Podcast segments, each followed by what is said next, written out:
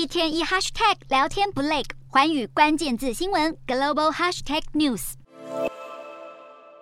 日文检定 JLPT 对于日文学习者来说是再熟悉不过的检定，不管是留学还是工作，提出 JLPT 证书是最能直接证明自己语言能力的方式。不过，就有日本媒体透露，日文检定作弊的情况已经成为一个严重的问题，有中国考生被发现透过 Apple Watch 作弊。而且这还是集体行为。根据报道，中国的社群平台 WeChat 微信上随处可见保证合格的作弊方案。考生会先缴一部分定金，考试当天业者会透过智慧型手表在考试时传送答案。虽然考试的时候会要求考生将电子产品放入包包，但智慧型手表却不在此限，这就让有心人士得以作弊。由于有许多学生明明只有 N 五的程度，却在短时间内通过最高级别的 N 一，引起日籍老师的怀疑，才让事情曝光。日本这几年积极招揽留学生，劳动力的短缺也让日本政府鼓励具有日文能力的人才来到日本。然而，继一桥大学之前的中国留学生在入学考试中作弊被逮捕后，这次又爆出的日文检定作弊，也凸显日本在放宽人才政策的同时，更需要谨慎把关。